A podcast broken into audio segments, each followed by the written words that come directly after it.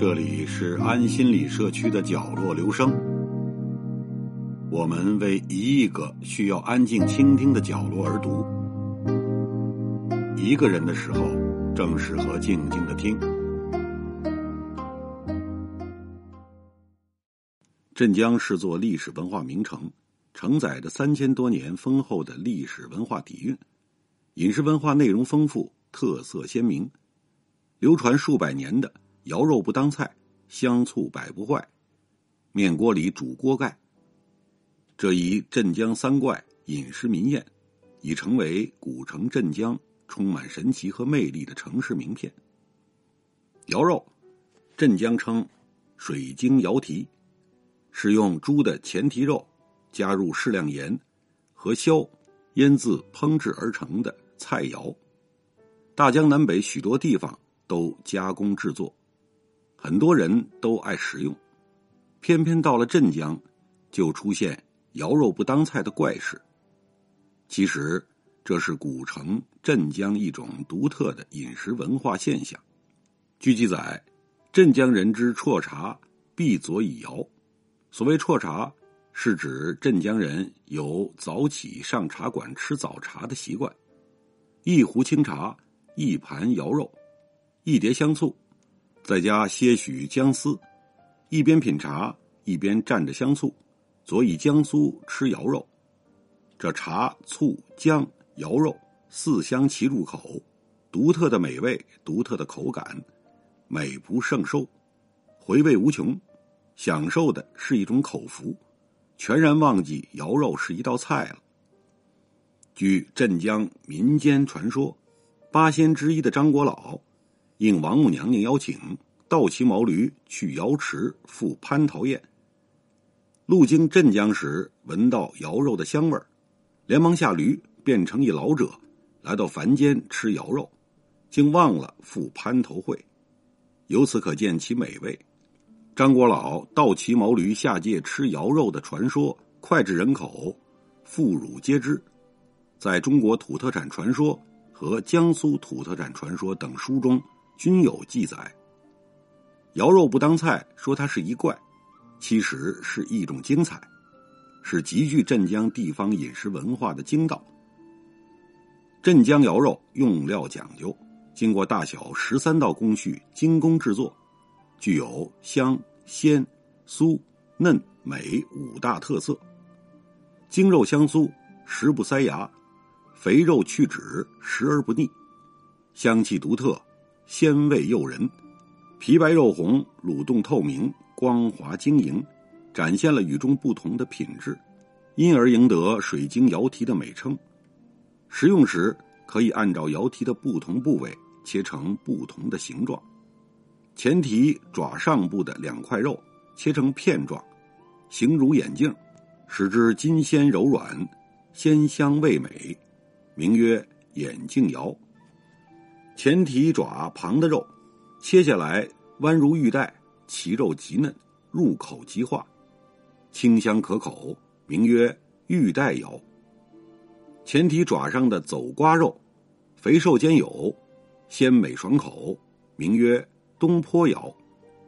那一块连着一根细骨的净瘦肉，口感特好，名为玉棒窑。不同部位的肴肉。有着不同的口感和不同的美味，故而作家汪曾祺先生在《肉色不避镇江肴蹄》继续道：“镇江肴蹄，盐渍，加硝，放大盆中，以巨大石块压之，至肥瘦肉都以板石取出，煮熟，晾去水汽，切厚片，装盘。瘦肉颜色殷红，肥肉白如羊脂玉。”入口不腻，吃肴肉要蘸镇江醋，加嫩姜丝。难怪镇江民间民俗文学家、教育家兼诗人王湘先生食肴之后，认为这是一种无上美好的享受，大为感叹，并把美味和美景相提并论。饮诗褒赞曰：“风光无限数今朝，更爱京江肉食烧。不腻微酥香味溢，嫣红嫩动水晶摇。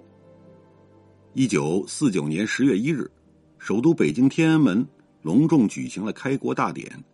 当天晚上，中央人民政府在北京饭店举行了中国第一次盛大国宴。在开国第一宴上的四只冷菜中，就有镇江肴肉。我国有四大名醋之说，除了镇江香醋之外，还有山西老陈醋、四川保宁醋和福建永春老醋。四大名醋各有特色，各展其长。镇江醋何以称为香醋？它从酸醋、老醋、陈醋中脱颖而出，创新了我国醋生产门类。早在两千六百年前，镇江就有酿造醋的作坊了。据民间传说，镇江鲜醋是杜康的儿子酿造出来的。那年，杜康造成酒后，就领着一家老小来到湘江，在小鱼巷开了一个前店后作的小糟坊。糟坊紧靠长江边，直对江中的龙窝。相传，龙窝水下有条小白龙，因此水质醇厚甘甜。杜康造酒就用龙窝里的水，每天由他的儿子黑塔担水。平时黑塔还干些养马之类的杂活。一天，马跑到院里吃酒糟，黑塔见马吃的很香，就洗净三只大缸，装了大半缸酒糟，又在每只缸里倒了。两担龙窝水，把酒糟泡在水里，以此喂马，并不时用扁担在缸内搅拌。半个月过去了，马吃的又肥又壮。这天，时值盛夏，天气闷热，黑塔喝了酒，昏昏入睡。一声闷雷惊动了他，一位白发苍苍的老人站在眼前，笑眯眯的说：“黑塔，你制作的调味琼浆。”赐一点给我尝尝好吗？黑塔迷迷糊糊的说：“仙翁，我随父造酒，干些粗活，哪里造什么调味琼浆？”白发老翁指了指旁边大缸说：“你造了二十一日，今日有时就好吃了。”说完不见了。黑塔醒来，将梦中之事告诉父亲。杜康觉得神奇，便在有时亲口尝了缸中。琼酿，果然香喷喷、酸溜溜、甜滋滋的，味美无比，顿觉神清气爽，乐坏了杜康。可这琼浆叫什么名字呢？黑塔想了想说：“酒糟泡二十一天，到酉时成功，二十一日加酉，不是醋字吗？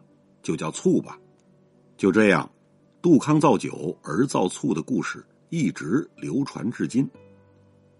镇江香醋具有酸而不涩、香而微甜、醇厚鲜美、色泽透明、越醇越香的特点，绽放了醋酸飘香的异彩。北宋著名诗人、美食家苏轼曾十一次到镇江，他从焦山品尝食鱼之余，激情书写了“崖江紫菜制云鱼”。雪晚晴来二尺余，上有桃花春气在，此中风味胜纯卢的诗篇，道出了他对镇江鲜醋和食鱼的钟爱。镇江香醋为什么百不坏？是因为精选了力大、浑圆、晶莹、润白的优质糯米为主要原料，采用独特严格的生产工艺，历经酿酒、制作胚。淋醋三大过程，四十多道工序，六十多天的精心酿制而成。镇江香醋融色香酸醇鲜浓六大特色于一体，始终保持了夏日不霉、冬日不冻、久摆不腐、越陈越香的奇特品质。因此，中国医药大典早有定说：醋产浙江杭绍为最佳。实则以江苏镇江为最。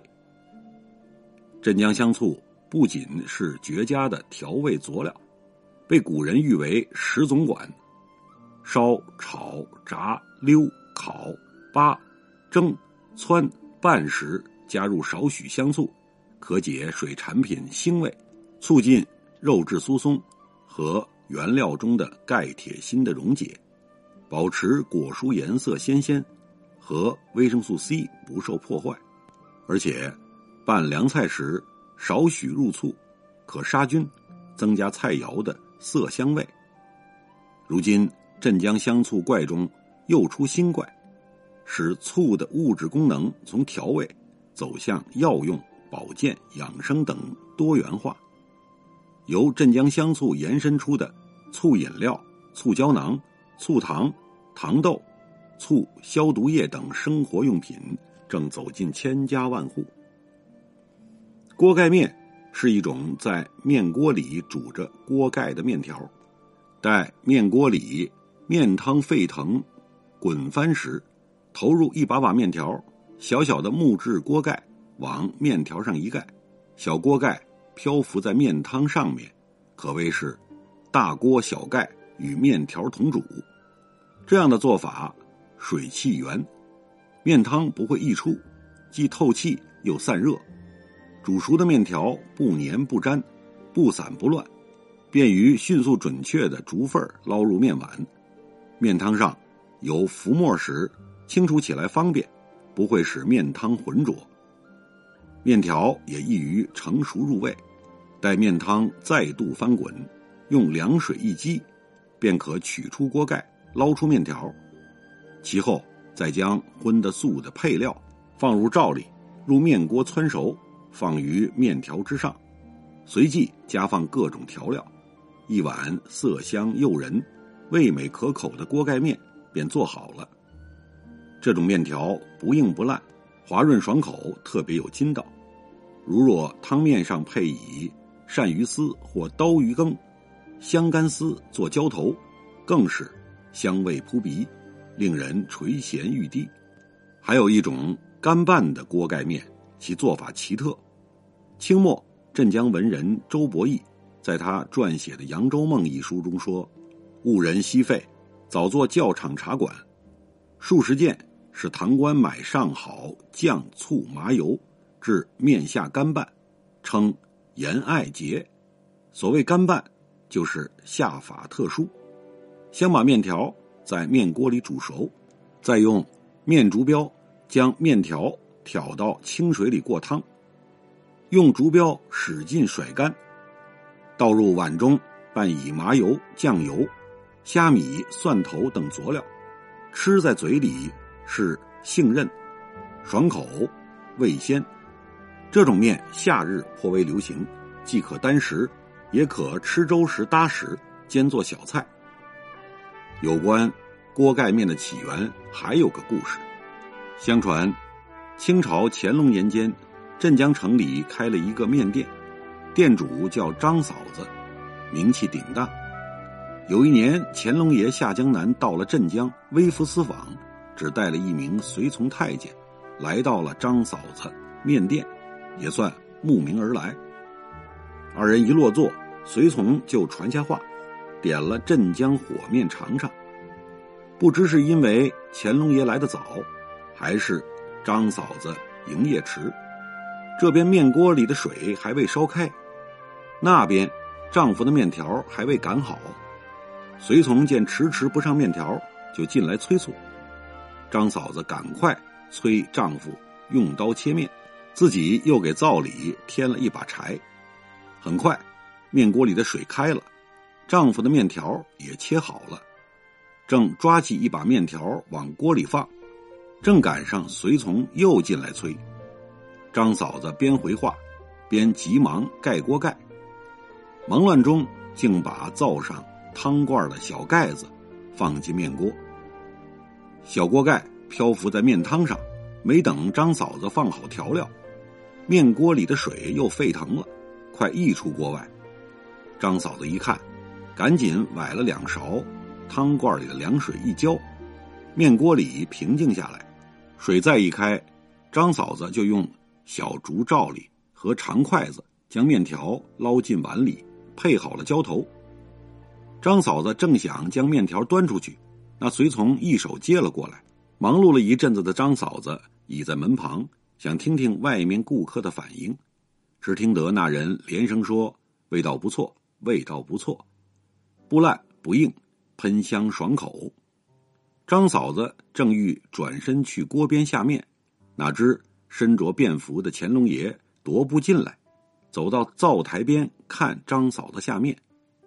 突然，乾隆爷一声惊叫：“呀，你怎么将锅盖放到面锅里煮起来了？”这一叫，张嫂子才发现自己手忙脚乱，错把小锅盖当成大锅盖了。正在这时，丈夫也过来说。外边的顾客个个都说今天的面条味道特别好，你加了什么好调料了？张嫂子指着那小锅盖说：“恐怕就是因为面锅里煮锅盖吧。”锅盖面的美名从此得下，其制作方法逐渐在民间流传开来。从此，这家面店把大锅盖换成了小锅盖，首创了面锅里煮锅盖的锅盖面。别的面店也纷纷效仿，锅盖面出了名，便成为镇江一怪。镇江锅盖面自古以来，平民百姓爱吃，达官显贵也爱吃，土生土长的镇江人爱吃，外地人也慕名寻访，一饱口福。镇江三怪出自民间，惠及百姓。